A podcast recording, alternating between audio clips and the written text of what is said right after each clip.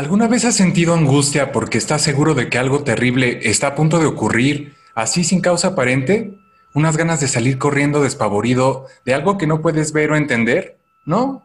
Bueno, imagínate un día muy normal para ti. Estás muy tranquilo, checando tus redes sociales y de repente te llega un mensaje de tu crush invitándote a salir. ¿Cómo te sentirías ante esta situación? ¿Qué estarías pensando? ¿Qué harías? Seguramente te llenarías de nervios, sentirías mariposas en el estómago, el corazón estaría mil por hora, ¿no? Te temblarían las manos al contestarle y te preguntarías, ¿qué le debo responder? Corro en círculos. Amigo, amiga, amigue, déjame decirte que estás ansioso y es normal. Cualquiera reaccionaría de esa manera ante algo así. Situaciones de este tipo nos hacen pensar y preocuparnos sobre el futuro, generan ansiedad en nuestra vida cotidiana y ni qué decir ahora, con la contingencia que estamos atravesando. En este episodio te vamos a platicar acerca de todo lo que involucra la ansiedad, cómo se manifiesta en tu cuerpo, cuál es su función, en qué momentos pedir ayuda y cuál es el tratamiento. Antes de continuar, me gustaría decirles que la información que daremos a conocer no pretende ser un medio de evaluación y diagnóstico. El diagnóstico y ayuda definitiva lo brindarán los profesionales de la salud mental. Si consideras que requieres ayuda, al finalizar vamos a brindar números telefónicos donde puedes comunicarte. Hola, ¿qué tal? Bienvenidos a un nuevo episodio del Justo y Medio. Elisa, ¿cómo estás? Hola, Julio, ¿bien? ¿Y tú? Bien, bien, gracias, Elisa. Perfecto, bienvenida. Pedro, ¿cómo estás? Hola, muy bien. Espero ustedes también estén bien. ¿Cuál es la situación más ansiosa que han vivido? Pues en mi caso sería tras el terremoto de septiembre de 2017. Cuando sucedió yo estaba en un edificio en la Ciudad de México y tuvimos que evacuar. Sin embargo, después del terremoto, cuando se escuchaban las alarmas sísmicas que alertaban de las réplicas, yo sentía cómo se aceleraba mi corazón al escuchar solamente el sonido de la alarma. Se me dificultaba la respiración y me temblaban muchísimo las piernas. Ay, mira, Julio, yo tengo bastantes experiencias. Recuerdo cuando hice mi examen profesional. Hoy esos exámenes de titulación son la muerte. Mira, desde una noche anterior ya estaba nerviosa, no podía dormir y todo el tiempo estaba pensando sobre lo que pasaría esa tarde. Ni siquiera me podía enfocar en mi trabajo y tampoco me daba hambre. Cuando estaba en el examen, me puse muy pálida y eso fue todavía peor cuando me encontré con mi familia y nos vimos de enfrente. La verdad es que estaba a punto de huir como toda una gallina orgullosa. Sin embargo, mis amigas me ayudaron, ¿no? Me dieron varias técnicas de relajación y aunque seguí, la verdad, con la emoción de ansiedad, esa fue más llevadera, ya no fue como una ansiedad a nivel ataque de ansiedad o ataque de pánico. Y fíjate que a pesar de que fue de los momentos más ansiosos, también ha sido de los más importantes en mi vida, que de hecho me gusta mucho recordar. Fíjense que yo sí he experimentado síntomas desde que era muy chico, síntomas de ansiedad, pero no sabía que era ansiedad, realmente hasta hace muy poco.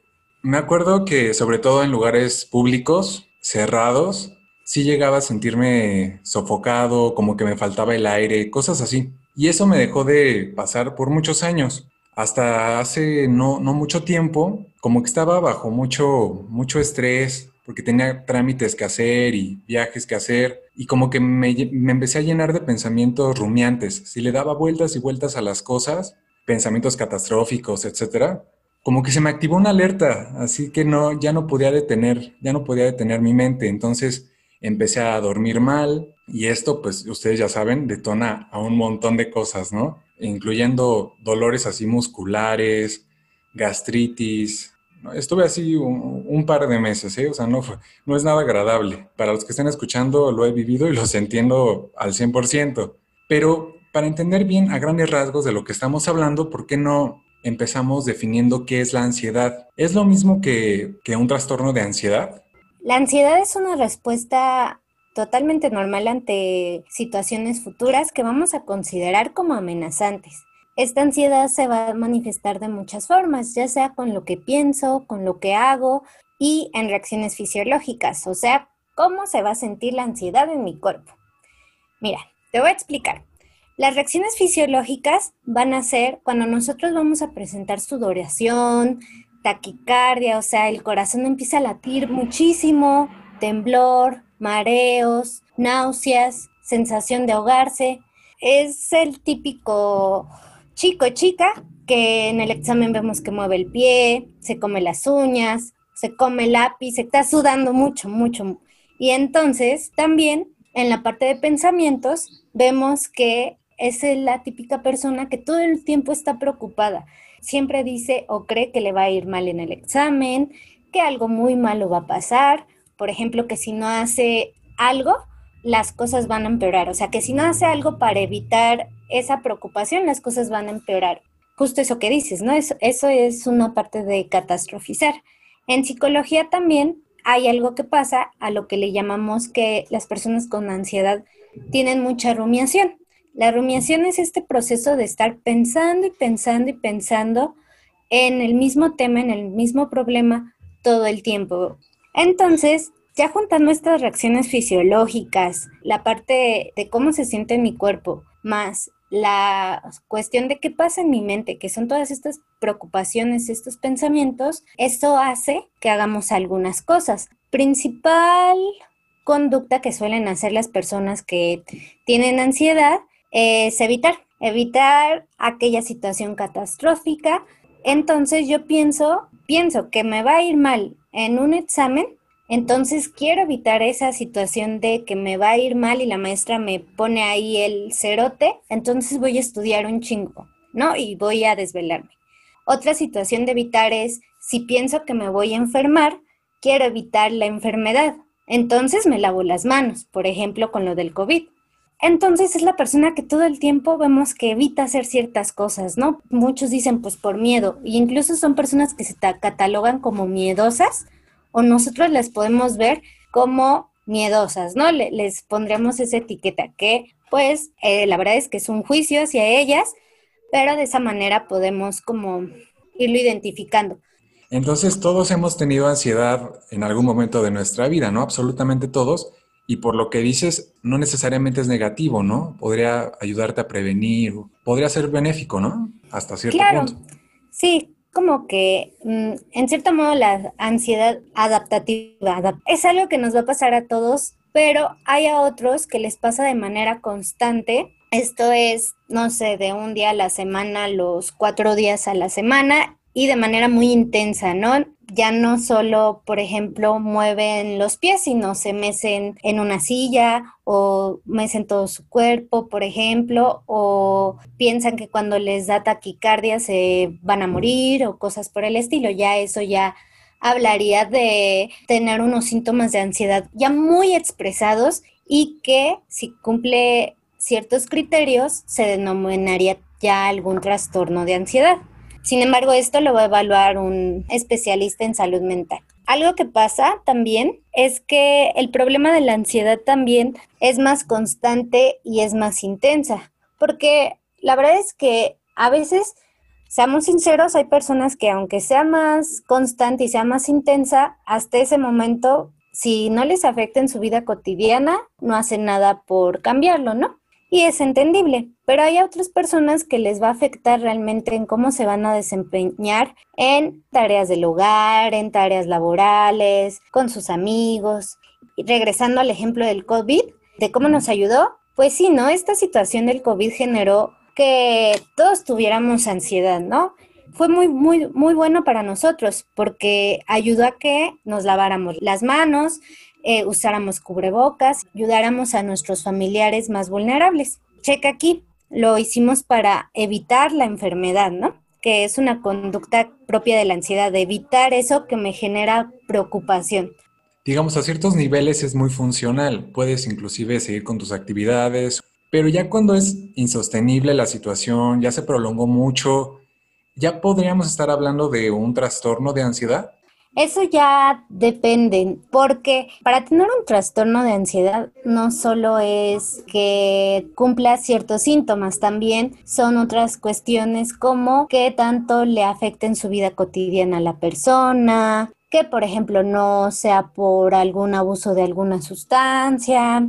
Entonces, realmente el diagnóstico del trastorno de ansiedad requiere tiempo, de un diagnóstico en general, una, una sesión o dos sesiones psiquiátricas, psicológicas, y ya ahí se daría el diagnóstico. Entonces, si ya tengo este síntoma, ya es trastorno, si no va a haber varios factores que van a depender, que justo salen en el DSM5 y en el CIE-11, el manual que ayuda a diagnosticar.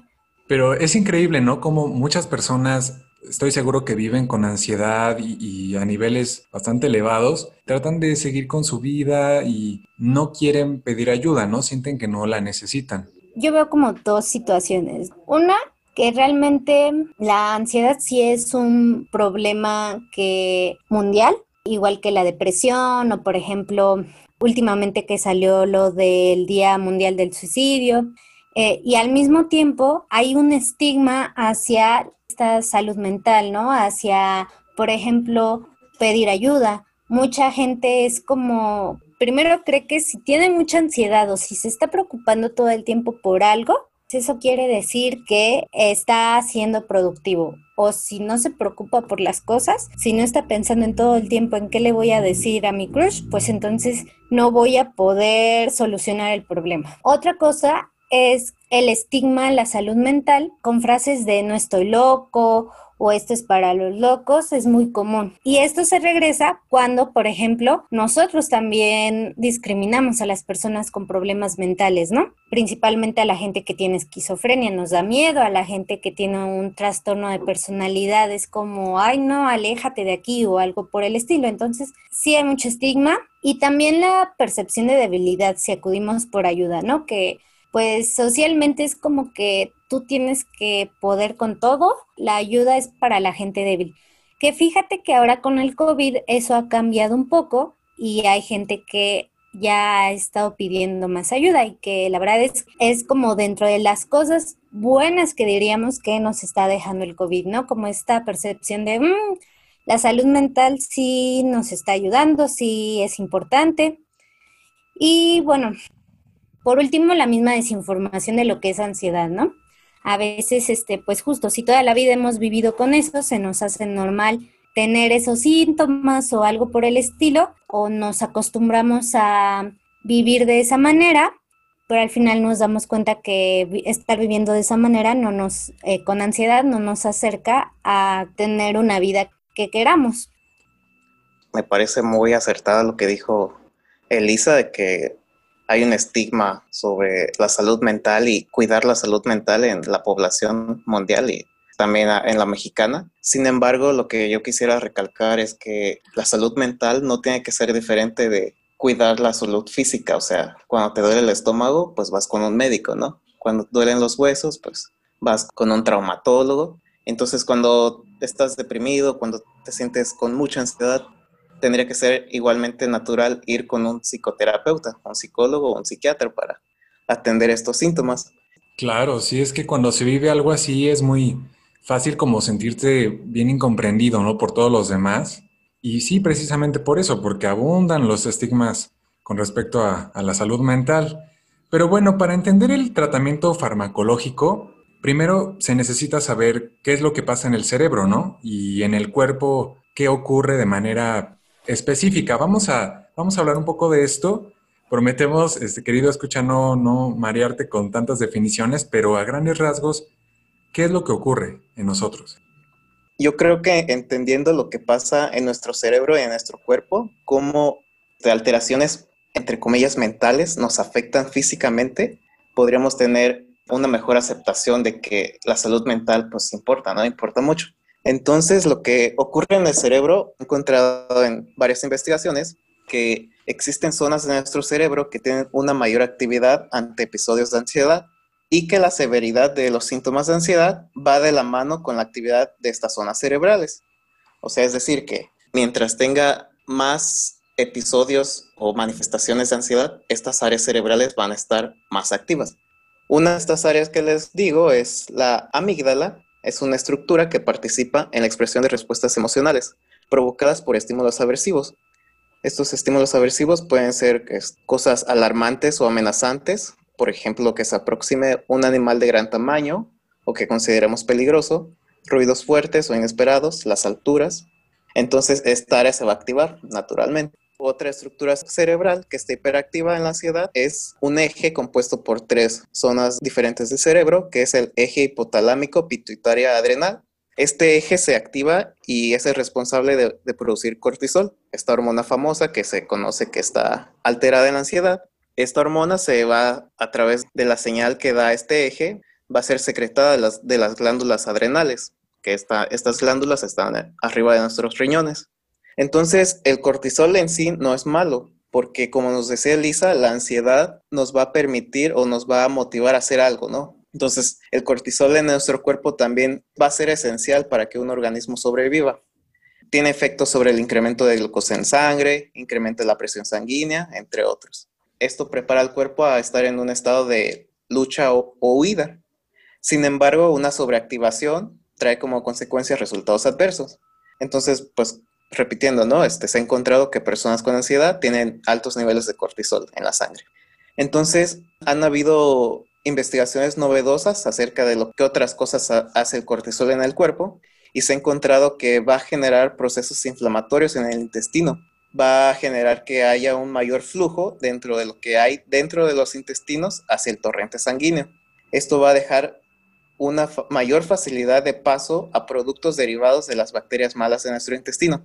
Yo creo que ahorita se quedaron sacados de onda porque van a decir, oye, estabas hablando del cortisol, ¿qué rayos tiene que ver nuestras bacterias del intestino? Bueno, pues se ha encontrado que investigaciones más novedosas, que los productos derivados de las bacterias de nuestro intestino va a tener un efecto sobre nuestro sistema nervioso central y al mismo tiempo sobre nuestros estados de ánimo. Entonces se ha encontrado también que esto puede exacerbar la sintomatología de ansiedad.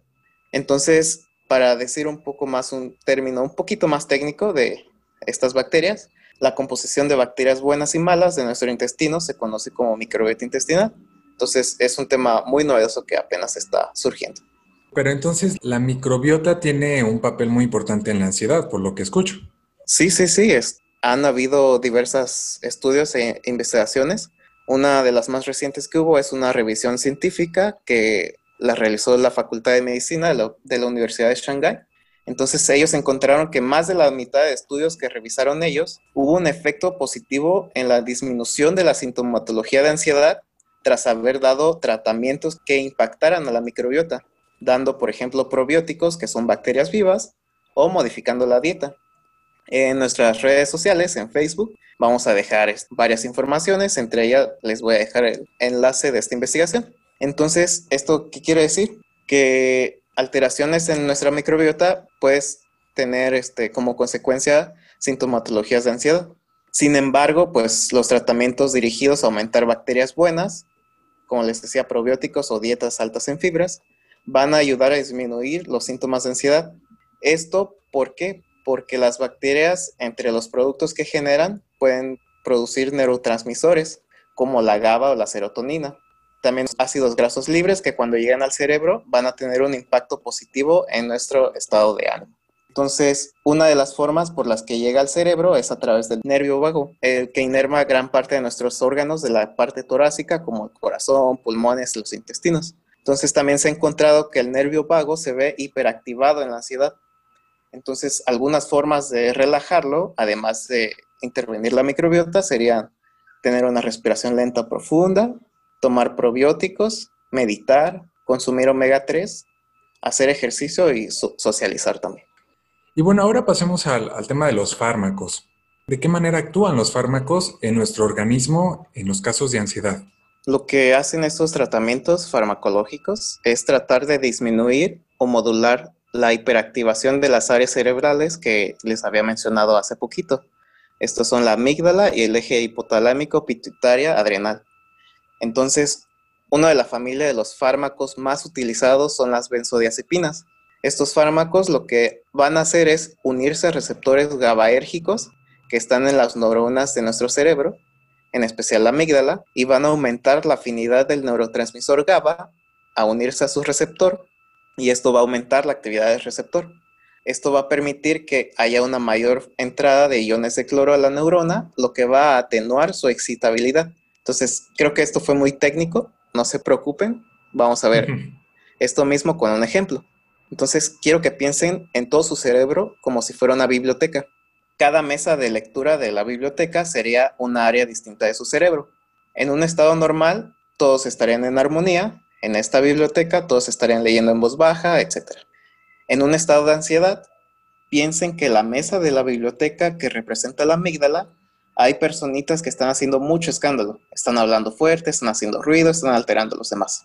Entonces, el neurotransmisor GABA serían los encargados de la biblioteca, los cuales tratarían de ir a la mesa y decirles que se calmen. Pero el ruido es tan fuerte que los bibliotecarios se cansan de estar parados diciendo que se calmen y al poco momento se van. Eso es lo que ocurre en la ansiedad. Esta área de nuestro cerebro está muy, muy activa, muy activa, muy activa, que este neurotransmisor, el GABA, que normalmente producimos nosotros, no es suficiente para silenciar o atenuar esta área que tiene mucha actividad. Entonces las benzodiazepinas serían como si en esta escena de la biblioteca hubieran sillas especiales y un megáfono para los bibliotecarios al lado de la mesa ruidosa. Entonces esto permitiría que los bibliotecarios estuvieran más tiempo junto a la mesa sin cansarse y que estuvieran más tiempo diciendo que se calmen. Y al cabo de un rato, esta mesa ruidosa pues se calmaría. Entonces, esto sería como un ejemplo de cómo funcionan los fármacos, en este caso las benzodiazepinas, para tratar la ansiedad. A mí me encantó la analogía de, la biblioteca, ¿eh? porque a veces, lejos de parecer una biblioteca, es, la mente parece una feria, parece todo menos una biblioteca. sí, claro, pero, por ejemplo, un psicoterapeuta, ¿cómo es que elige el tratamiento más adecuado para un paciente que tiene ansiedad? existe algo llamado psicología basada en la evidencia, ¿no? Antes, los psicólogos elegíamos las intervenciones como si fueran cajitas de dulces. Entonces, esto hacía que nosotros, los psicólogos, solo diéramos las terapias basadas en lo que nos gusta más que en lo que realmente tiene evidencia científica. Es algo totalmente normal porque la psicología es una ciencia muy joven. Entonces, con el tiempo se fue pues mejorando la manera en que nosotros vamos a elegir la mejor intervención para el paciente. A esto se le llama psicología basada en la evidencia. Hasta ahorita, la cuestión de ansiedad, la terapia cognitivo-conductual, mindfulness o programas basados en la relajación han mostrado resultados significativos. Y también algo que recomendaría a las personas que están pensando en tratar esta cuestión de ansiedad, a pesar de que a veces tenemos ganas de automedicarnos, ya sea farmacológicamente o ya sea te voy a ver un video y a ver si me calmo, puede ayudar. Hay una probabilidad de que ayude, pero hay otra probabilidad más grande de que eso solo lo haga peor. Entonces, pues sí, mi recomendación por último es como acudir a tratamiento. Si quieren, por ejemplo, que hagamos un podcast más sobre qué es la terapia cognitivo-conductual o qué es mindfulness o qué es la relajación, pues que nos comenten o nos den like y que ya, ya vemos si hacemos un podcast así. Claro, a mí sí me parece muy importante lo que mencionas porque pareciera que todas estas herramientas técnicas, ¿no? Como meditación, mindfulness, o sea, hay que esperar hasta que hasta que realmente te estés sintiendo mal o hasta que tus niveles de ansiedad, estrés ya sean muy muy altos en lugar de generar como una conciencia de prevenirlo, ¿no? Pues también buscar la manera de prevenir en nuestro día a día el, estar ah, lo más tranquilo posible, ¿no? Fíjate que una manera de, de prevenirlo también podría ser como estas cuestiones de relajación, hacer ejercicio, hay algunas personas que le ayudan, de también cuestiones desde dormir bien, eh, cuestiones de qué tanto te llenas de actividades que realmente puedes abordar. entonces, también, mm, o sea, como una cuestión de prevención, también podrían, pueden ser justo estas cosas que comento y al mismo tiempo estar siempre al pendiente de cómo se va sintiendo nuestro cuerpo, y todo y cómo nos vamos sintiendo con pues con las situaciones que vamos abordando si es suficiente hay que recordar que, bueno, les comentaba que nuestras zonas del cerebro implicadas en la ansiedad, pues responden de manera natural a ciertos estímulos, ¿no? Estos estímulos este, nos hiperactivan de forma natural, la tenemos desde que nacemos. Sin embargo, hay que también recalcar que se activan estas áreas por estímulos o eventos que nosotros aprendemos o que nosotros percibimos que son amenazantes y no necesariamente tienen que serlo, ¿no? Un examen o que, pues, que se escuche la alarma, la alerta sísmica en la Ciudad de México no tiene que generarnos estos estados de hiperactivación. Entonces, lo que quisiera decir es que en la psicoterapia, la terapia cognitivo-conductual, mindfulness, pues lo que lo podemos tomar, como ya bien decían, no solamente cuando ya estemos encima con estos síntomas, sino como medio de tratamiento preventivo para que nosotros tengamos herramientas para poderle hacerle frente a situaciones estresantes, porque obviamente todos tenemos situaciones estresantes en nuestro día a día y que no impacten de manera tan prolongada y negativa a nosotros. Entonces yo sí animaría a los que nos escuchan, a nuestros seguidores, que se acerquen con un, un conocido psicólogo que les pueda recomendar una terapia, que busquen en internet también nosotros les vamos a dejar más información en nuestras redes para que no esperen a que un evento muy grande detone episodios de ansiedad. O si ya lo tienen, pues tampoco es malo, no estamos juzgando aquí, tampoco los van a juzgar en la psicoterapia. Si tienen estos episodios de ansiedad, pues podemos dejarles este, esta información y esperamos que esta charla los haya motivado para que se acerquen con un profesional de la salud.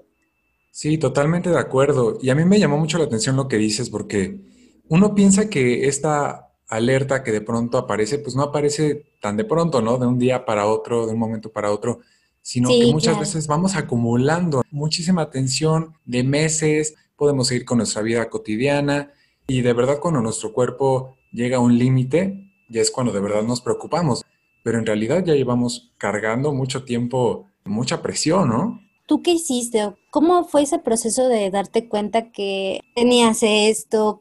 ¿Acudiste con alguien o cómo fue? Pues fíjate, precisamente eso, lo digo también por experiencia propia, lo mencioné al principio, ¿no? Yo pensaba que eran mis trámites, eran los viajes que tenía que hacer, y, pero lo que no me daba cuenta es de que yo llevaba meses ya con bastante estrés. Además, no, no es por echar la culpa a, las, a la tecnología, porque la tecnología, vaya, cómo nos ayuda, pero también de alguna forma nos absorbe muchísimo, ¿no? Nos absorbe el estar como inmersos en lo que hacen los demás, en las redes sociales. Todo el mundo muestra su mejor cara, ¿no? En las redes sociales.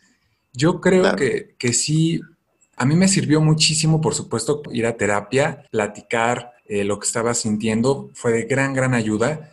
Cambiar muchas creencias que yo tenía me sirvió de mucho y empezar a fomentar nuevos hábitos que me ayudaran pero de verdad sí yo invito a todos los que se estén sintiendo así a pues a echarse un clavado, a cuestionarte pues qué te está haciendo sentir así, ¿no? ¿Qué hábitos están afectando a tu salud? Y hay que tomar cartas en el asunto porque definitivamente yo creo que cambia, cambia mucho también la situación cuando te haces responsable de ti, cuando dices voy a tomar cartas en el asunto, voy a llevar a la acción algo. Querido escucha, esperamos que esta información te haya servido y si actualmente estás atravesando por procesos de ansiedad, como te lo dijimos, lo volvemos a repetir, recuerda siempre pedir ayuda. Hay momentos en los que nos ensimismamos y también queremos resolverlo pues, todo por nuestra cuenta, ¿no? Pero aceptar nuestra vulnerabilidad pues no tiene nada que ver con ser débiles. Les quiero comentar que existe el call center UNAM, donde te ofrecen atención psicológica y te dan atención profesional, servicio completamente gratuito, una atención inmediata y además no es necesario hacer cita. Entonces, si te encuentras ansioso, estresado o triste o actualmente pasas por un periodo difícil, en la UNAM pueden ayudarte. Puedes llamar al 5025 0855 y también en la línea de la vida, en donde también te ofrecen atención. Los números son 800 911 2000 y 800 00 44 800. Bueno, quiero agradecerles, Elisa, Pedro, muchísimas gracias. Si conoces a alguien a quien le pueda ayudar a esta información, por favor comparte este podcast. No olvides suscribirte para que estés al tanto de los nuevos episodios, darle like y así como seguirnos en nuestras redes sociales, nos puedes encontrar como El Justo y Medio. Bueno, nos vemos en el próximo episodio. Hasta pronto. Bye.